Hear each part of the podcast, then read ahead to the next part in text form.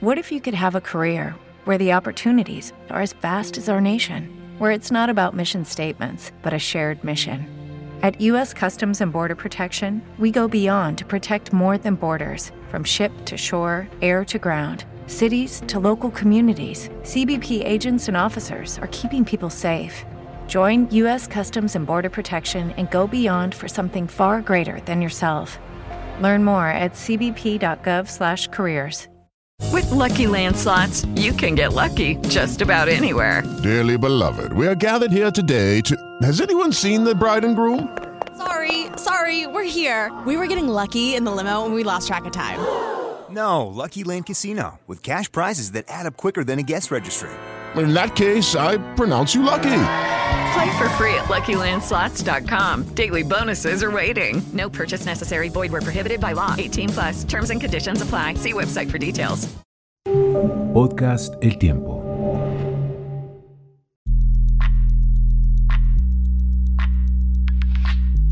Hola, bienvenidos a un nuevo episodio de ADL, el podcast.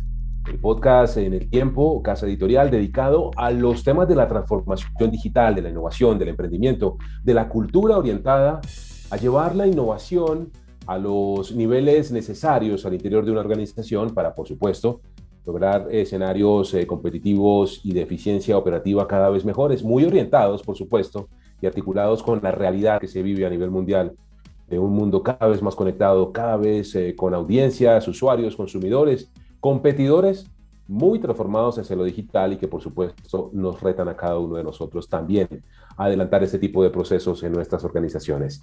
Les recordamos que en el tiempo podcast van a encontrar específicamente todos eh, los contenidos de audio de esta casa editorial, en donde por supuesto está este específicamente el podcast de ADL desde donde nos acompaña también, que ya es parte también, por supuesto, de esta presentación de este podcast, el señor Tito Neira, él es el Chief Data Strategy Officer de Aval Digital del laboratorio de Aval. Señor Tito, ¿cómo está?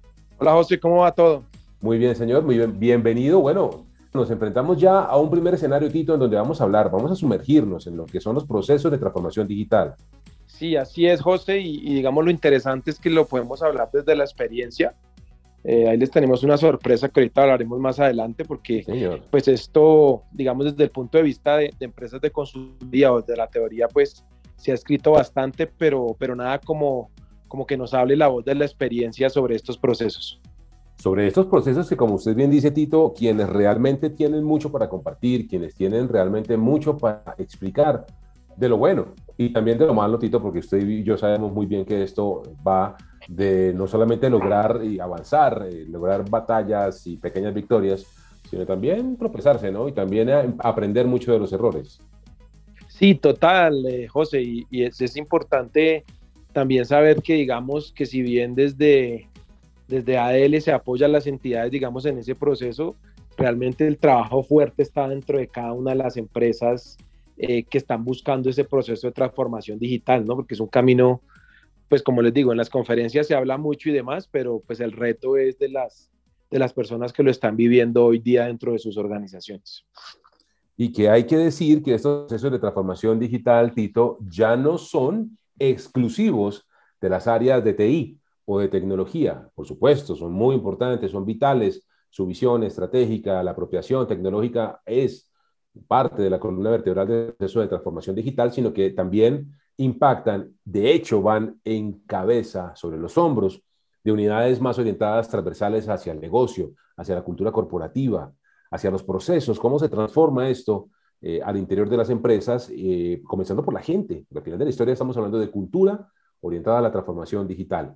Y por eso, como usted comentaba, Tito, al inicio de esta charla, les tenemos una sorpresa, porque queremos traer siempre en cada episodio en el que ustedes nos acompañan como oyentes, pues las voces, las voces expertas, gente que está adelantando, que ha vivido, que ha sufrido, también hay que decirlo de cierta manera, estos procesos de transformación digital y que tienen mucho para contarnos.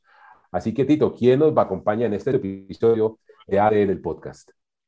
Bueno, hoy nos acompaña Alejandro Esguerra, que es el director de la, la unidad de datos y digital del Banco de Bogotá. Alejandro, buenas tardes, ¿cómo estás? Hola a todos, muchas gracias por la invitación. Hola José, Hola Tito, ¿cómo están? Muy bien, Alejandro, muy contento de tenerlo aquí.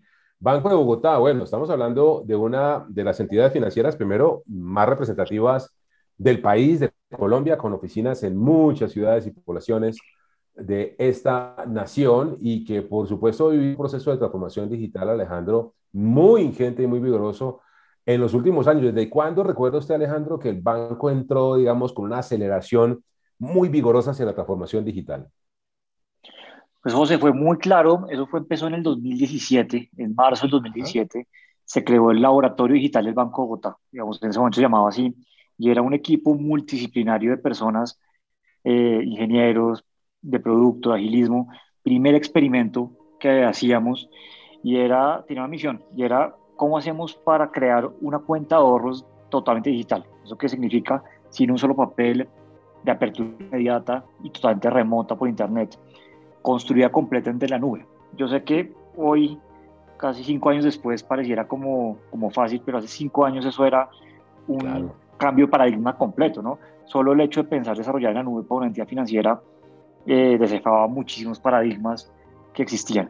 Y la apertura de la cuenta digital también fue eh, un caso de éxito para nosotros eh, increíble.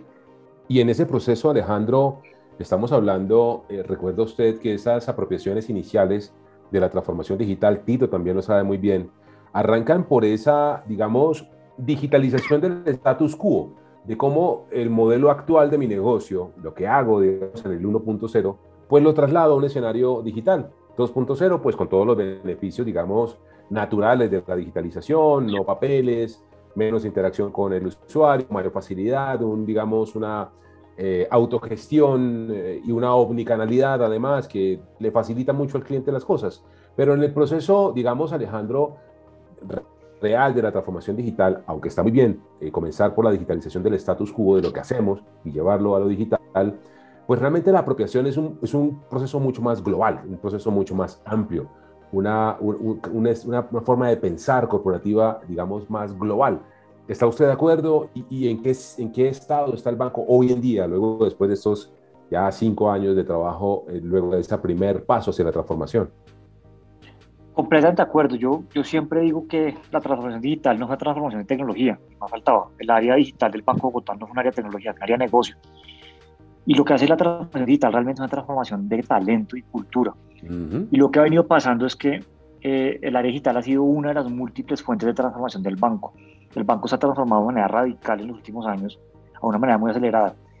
Y como decíamos, eh, cuando el resto del banco empieza a ver que hay una forma de hacer las cosas diferentes que genera resultados muy tangibles de manera muy rápida, que los clientes empiezan a ver la diferencia constantemente, empiezan a ver cómo cuando tienen contacto con el banco tienen cada día mejores experiencias, todo el mundo quiere cambiar y ser parte de eso.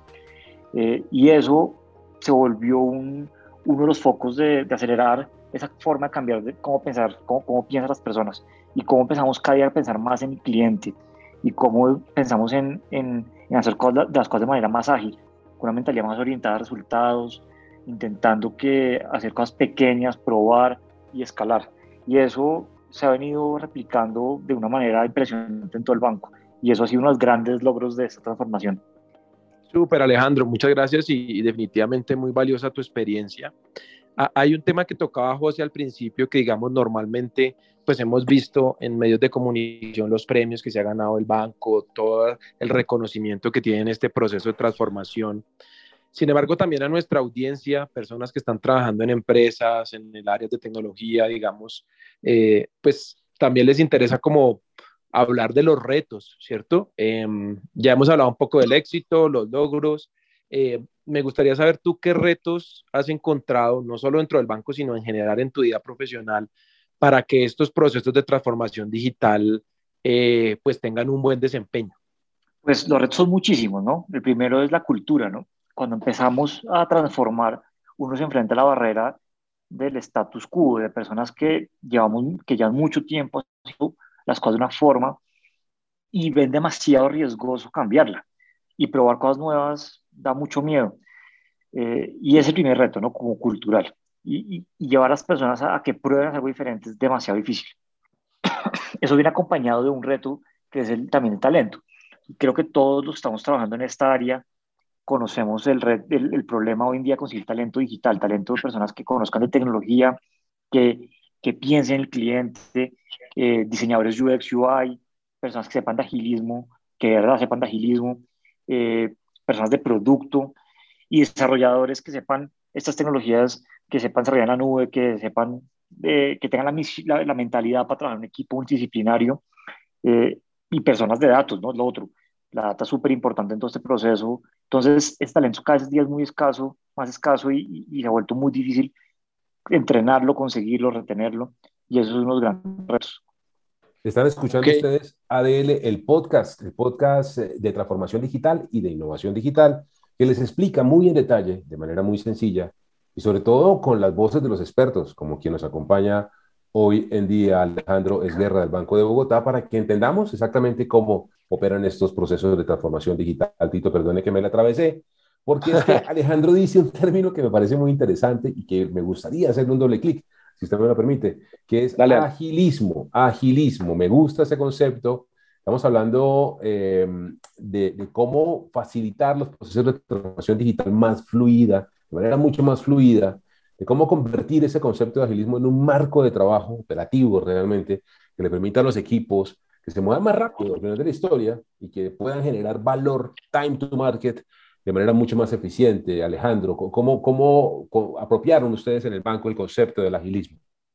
Bueno, lo primero, ese concepto, nosotros no lo vemos como una metodología que toca como comprar a ciegas y implementar. Creemos que es más una mentalidad y una forma de trabajar que se va adaptando y que cada equipo va tomando su forma y vamos como mejorando en el tiempo. Lo, de, las cosas, los principios más importantes de, esa palabra agilismo es, primero, ser muy orientado a resultados. ¿sí? Eso es lo primero. Que todo lo que hagamos siempre tenga un resultado eh, en la mente, que podamos estar siempre teniendo una meta donde queremos llegar. Lo segundo es de verdad hacer cada día ciclos más pequeños de iteración. ¿Qué significa eso?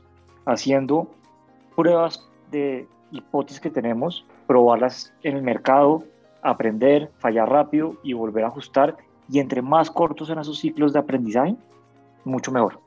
Y eso lleva a que podamos entregar un producto, aprobarlo con clientes lo antes posible, así sea eh, no completo, y a partir de lo que aprendamos, ahí sí ir, ir, ir iterándolo para mejorarlo. Y eso nos ayuda a traer como que los riesgos que tiene cualquier producto eh, al principio, no al final. Entonces, pensar muy bien qué riesgos puede tener el desarrollo que vamos a hacer o la mejora que vamos a hacer o la oportunidad que queremos capturar y, ir midiendo esos riesgos, probándolos y ir superándolos lo más rápido posible. Alejandro tiene un punto muy bueno ahí que es no tomar este tipo de metodologías de transformación digital a ciegas y como el libro indica, digamos, no hay como unas fórmulas mágicas, digamos, para adelantar ese proceso de, transformación. Eh, aquí en, en, en el podcast vamos a traer estos capítulos también que ha mencionado un poco Alejandro nos ha escrito como los capítulos que tenemos planeados. Uno precisamente es de agilismo, que lo vamos a hacer más adelante. Eh, y, y ese, ese, tema es profundo, o sea, es bien importante lo que nos dice Alejandro, no aplicar, digamos, según el, el, las instrucciones o el libro porque no necesariamente todo funciona para todas las organizaciones. Alejandro, y, pues se nota la experiencia que tienes en el proceso y, has mencionado muchos temas interesantes. Otro tema, cuando mencionas los temas de agilismo, mencionas el que la organización sea centrada en el usuario. Sí, yo, por lo que mencionas, pues el área digital del banco lo ha absorbido, está muy centrada en el usuario.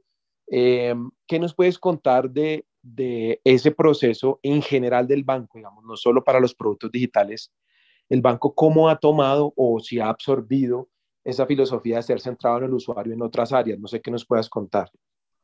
Entonces, lo primero es que es, un proceso de mucho aprendizaje y creo que todos los días aprendemos de esto. Ser centrado en el usuario es de las cosas más difíciles que hay y por la misma metodología. Porque cuando uno saca un MVP, uno, un producto viable, uno por definición está haciendo algo que está en su mínima expresión y está dejando la, la, mayoría de la experiencia por fuera.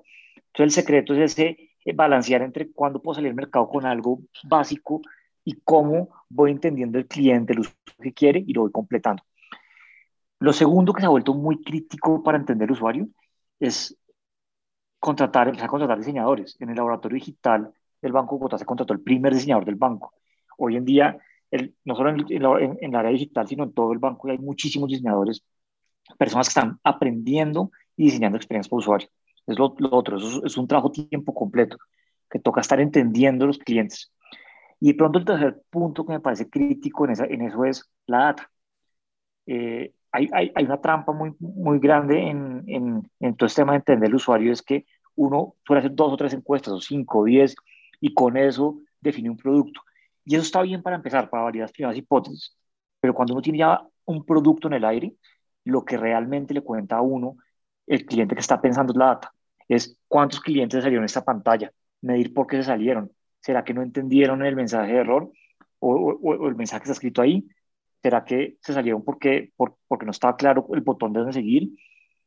Esa parte es la más importante. Con data entender el cliente que quiere y poder mejorar. Y lo bonito que tiene eso es que uno puede hacer el ajuste y medir si la, mejor, la mejora de, de experiencia eh, tuvo éxito o no. Y eso, eso es uno creo que las claves de éxito.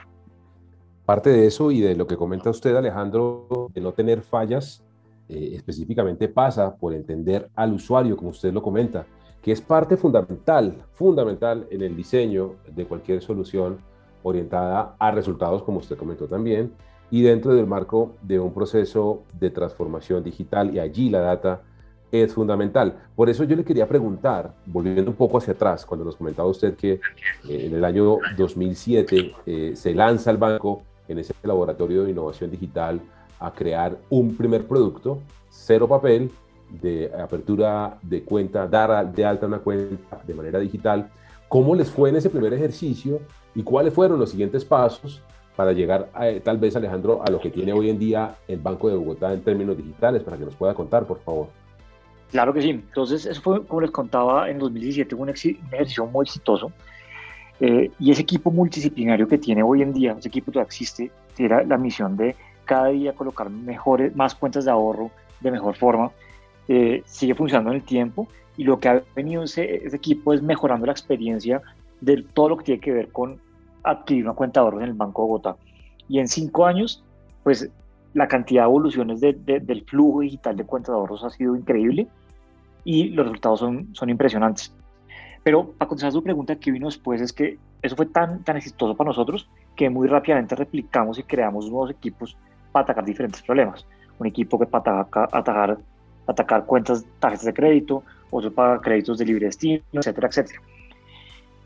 Pero nos pasó una cosa que, que, que, creo que es normal, es que empezamos a tener flujos de apertura de productos financieros muy fáciles, muy rápidos, muy intuitivos, pero cuando el cliente después se enfrentaba al banco, no tenía experiencia digital. Entonces lo que nos tocó hacer fue crear equipos para rehacer de cero la aplicación del banco, muy en conjunto con, con Aval Labs, y para rehacer de ceros el portal bancario la, banca virtual. ¿Por qué? Porque era muy importante garantizar una experiencia digital punta a punta en toda la vida del cliente con el banco. Mm, ese fue el siguiente paso y eso fue también con mucho éxito. Rehicimos totalmente con equipos internos tanto la aplicación como el portal bancario. Y el tercer paso de la estrategia fue, ok, ya tengo experiencia digital para las personas que, que quieren atenderse digitalmente en su, en su casa, digital, en, en su computador pero pues hay muchos clientes que todavía les gusta la oficina, que son atendidos por fuerzas móviles, etcétera, etcétera. Y decidimos que parte de una experiencia digital tiene que ser omnicanal, que tiene que haber consistencia de experiencia en cualquier punto del cliente, de, de, contacto del cliente con, con el banco. Entonces empezamos a llevar todas esas experiencias digitales, todos los productos digitales a unas tablets que empezamos a embeber en todas las oficinas. Y eso fue, eso pasó al mismo tiempo que, que, que que otro proyecto grande del banco, que fue, que es otro de los grandes focos de transformación del banco, que era un proyecto que buscaba cambiar radicalmente la forma, la experiencia de un cliente en las oficinas. Entonces, la experiencia digital, los productos digitales combinado con el diseño de las oficinas para que sean oficinas agradables, con, con, con una terraza bonita, con un sitio con sitio en sentarse, con posibilidades de internet, se volvió una combinación muy poderosa para hacer una transformación radical en todas las oficinas del banco.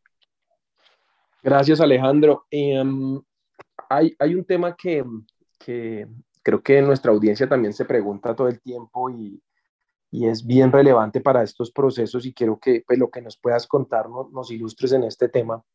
Es ¿Cómo miden ustedes el impacto de todo ese proceso de transformación digital? Pues los que nos puedas contar, las cifras que nos puedas dar y, y, profundizar sobre ustedes, ¿qué metodologías tienen para medir ese impacto en la organización? Claro que sí, no. Lo primero que todo, como decía, eh, parte de los éxitos es que esto es innovación orientada totalmente a resultados. Nosotros no nos medimos por número de flujos digitales sacamos o mejoras o número de entregas de tecnología. Cada equipo de estos tiene una misión de negocio. Entonces, como les mencionaba, por ejemplo, el equipo de, de cuentas de ahorro está todo el tiempo pensando cómo hacer para colocar más cuentas de ahorro con experiencia. Entonces, ese equipo tiene básicamente indicadores de número de productos colocados, número de cuentas abiertas y sus saldos, y experiencia de los clientes en la apertura, en de esas cuentas. Con esos dos indicadores empezamos a medir muy bien eh, el éxito de ese producto. Y la idea siempre es cómo crecer a, a tasas muy rápidas, crecer eh, doble dígito año a año eh, en, los resultados del año anterior, y ese siempre ha sido el reto. Y siempre manteniendo experiencia cliente eh, como los indicadores más importantes. Y después de eso, ya tenemos acompañando esos indicadores más de alto nivel con dos tipos de indicadores. El primer indicador es medir muy claramente lo que llamamos el funnel de producto. De las personas que quieren solicitar el producto, o, hacer una transacción, por ejemplo, cuántas logran hacerlo al final. Y estamos midiendo paso, el paso a paso de ese funnel y mirando dónde la gente abandona el, proceso o no puede continuar para ver cómo lo optimizamos. Y el último como nivel de indicadores que medimos es ya revisando el impacto financiero de, de, de, todo esto. Si esas cuentas de ahorro son mejores cuando se abren por, por internet o en una oficina, son mejores cuando son de nómina o cuando no, cuando tienen una propuesta de valor X o Y y eso nos lleva a todo el tiempo estar entendiendo qué mejoras podemos hacer para hacer mejor experiencia para el cliente y productos eh, más, más rentables para el banco. Este es ADL el podcast en donde ustedes aprenden junto con nosotros y nuestros invitados cómo estos procesos de transformación digital se deben aplicar, cuál es el mejor camino, cuáles son los errores y los retos y las talanqueras con las que uno se encuentra y de qué manera superarlas y por supuesto convertirlas en oportunidades para llevarlas efectivamente a que se conviertan y hagan parte, por supuesto, de la construcción de un modelo de negocio cada vez más ágil, más orientado a resultados, más competitivo y, por supuesto, aprovechando, Alejandro, todo este proceso de transformación digital que no es solamente nuestro, ¿no? Digamos, al interior de nuestras empresas, sino que pero viene muy jalonado, impulsado por la transformación misma de nuestras audiencias, de nuestros clientes, para decirlo de cierta manera, que están muy acostumbrados hoy en día a las fintech, a, eh, digamos, aplicaciones o modelos de negocio 100% digitales, que también en el caso del mundo financiero, pues han venido también a generar un ambiente competitivo para ustedes los bancos, digamos, muy retador. Eh, por eso yo le quiero preguntar a Alejandro, en ese orden de ideas, según su experiencia, eh, ¿cuál es el camino que usted ha visto que han llevado diferentes competidores, aquí en Colombia, en el mundo, al momento de hacer transformación digital en la industria en la que usted está, que es la industria financiera? Es incubar al interior de, de, la compañía un modelo de transformación digital que uno después pueda escindir en una empresa aparte, tal vez adquirir una empresa fintech ya preestablecida e integrarla en el negocio. ¿Cuál cree usted que es el camino, el modelo? No digo que el mejor, porque tal vez ambos pueden tener cosas buenas y otras no tan buenas, pero eh, según su experiencia, ¿qué nos podría contar al respecto? Yo creo que todos los modelos son válidos. Yo creo que hay competidores que han creado eh, sus unidades digitales totalmente separadas sin ninguna lastre del pasado, de tecnologías viejas, intentando hacer unidades completamente digitales de ceros. Eso creo que es súper válido. Hay otros que, que, han intentado, o, su misión está más en invertir y ver qué pasa después de adquirir la empresa. Nosotros tomamos la decisión, y creo que es una decisión difícil, de, de hacer como una innovación, una transformación desde adentro.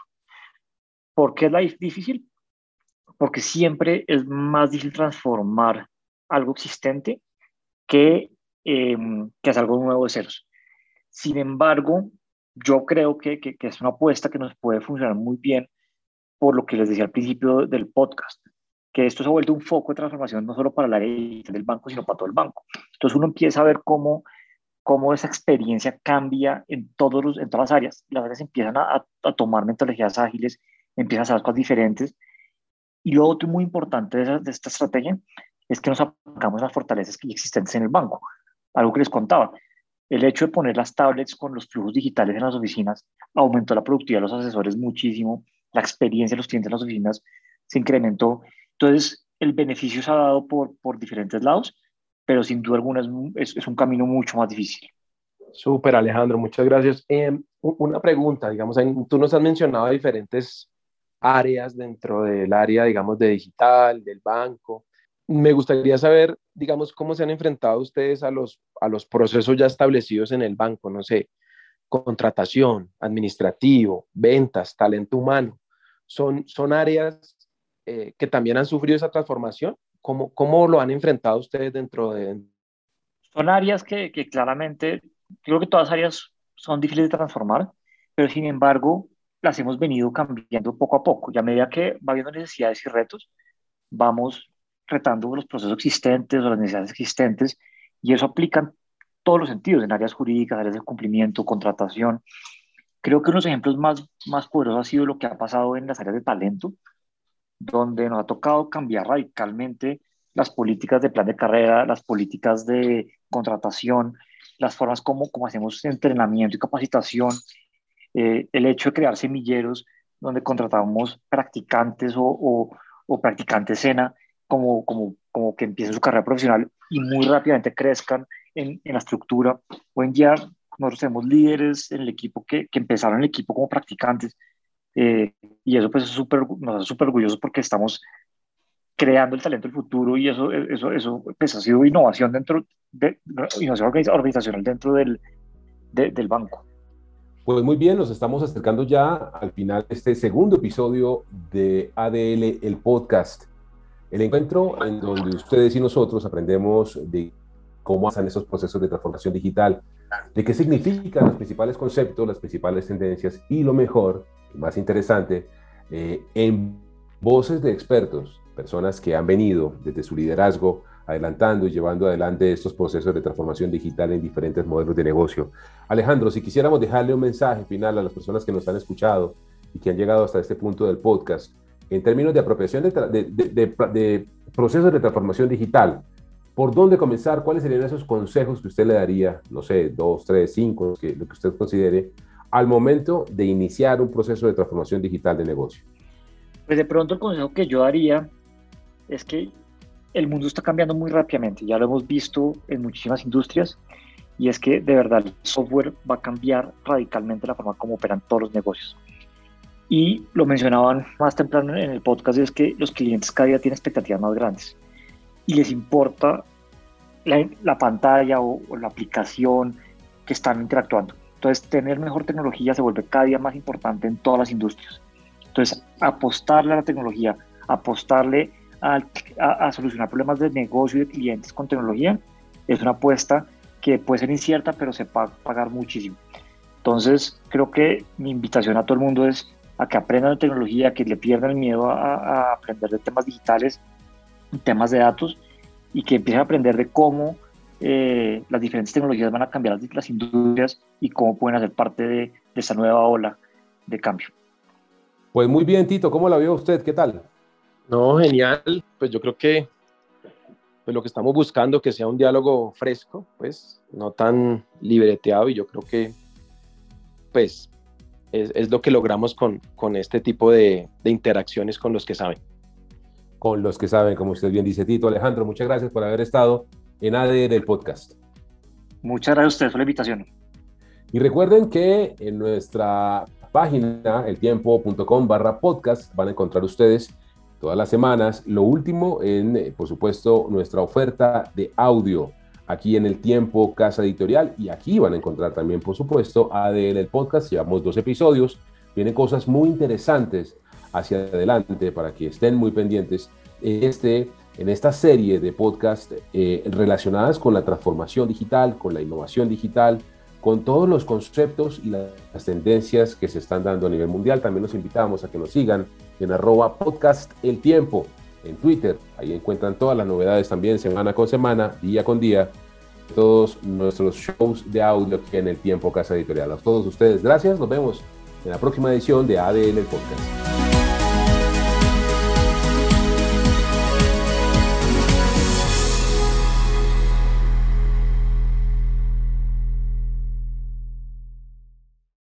It is Ryan here, and I have a question for you. What do you do when you win? Like, are you a fist pumper?